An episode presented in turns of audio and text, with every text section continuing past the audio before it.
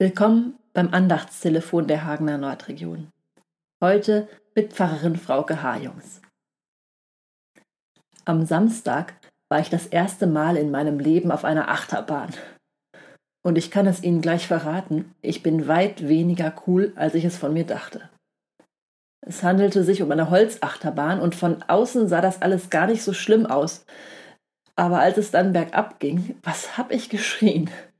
Ich hatte richtig Angst und total die Kontrolle verloren. Runter ging es und hoch und dabei auch noch um die Kurve und ich habe mich festgekrallt, so gut ich konnte und gehofft, dass es bald vorbei ist. Echte Achterbahnfans werden mich jetzt wahrscheinlich etwas belächeln. Und vielleicht war es auch tatsächlich nicht die klügste Idee, gleich mit so einer schnellen Achterbahn anzufangen. Das hatte ich wirklich unterschätzt.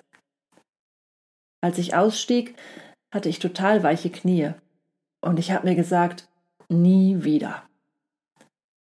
Inzwischen sind einige Tage vergangen und naja, vielleicht probiere ich es doch irgendwann noch einmal. Ich weiß ja inzwischen, dass man es überlebt. Jetzt weiß ich natürlich nicht, ob Sie schon einmal Achterbahn gefahren sind. Doch die Achterbahn ist sprichwörtlich geworden für manche Erfahrungen in unserem Leben.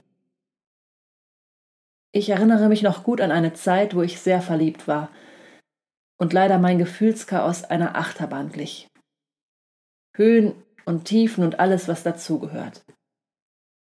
Es gibt auch noch ganz andere Achterbahnerlebnisse im Leben. Angst um die Arbeitsstelle. Oder auch wenn jemand krank ist, den ich lieb habe. Und dann die Hoffnung und die Enttäuschung und die Freude, wenn es wieder besser geht. Oder eben auch nicht.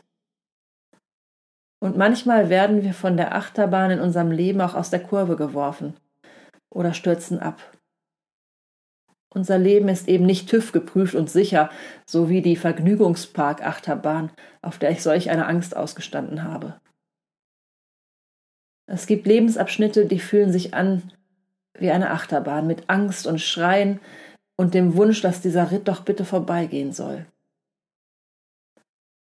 Von Gott habe ich die Zusage, dass er nicht von meiner Seite weicht.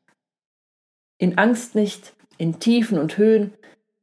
Gott ist da, selbst wenn ich abstürze. Es sollen wohl Berge weichen und Hügel hinfallen, aber meine Gnade soll nicht von dir weichen, spricht Gott deiner Barme. So sei es. Bleiben Sie behütet.